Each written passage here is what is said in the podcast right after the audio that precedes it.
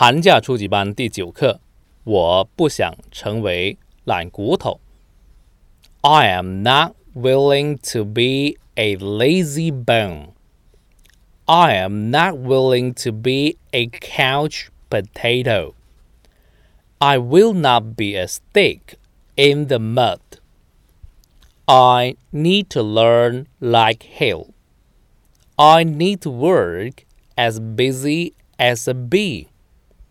I will not get rest until I am as tired as a dog. Laziness will bring failure. Hard work helps you succeed. If you hate to be a loser, just work like crazy. 看生字，lazy 是懒惰的 ，lazy bone 懒骨头就是懒人，couch 是沙发，couch potato 是沙发土豆，就是整天什么也不做，就坐在沙发上看电视的人。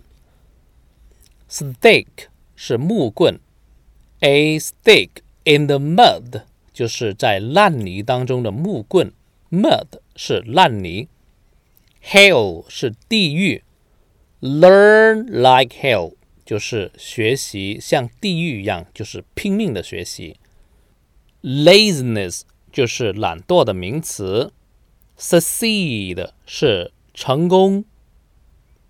我再读一次，I am not willing to be a lazy bum。I'm not willing to be a couch potato.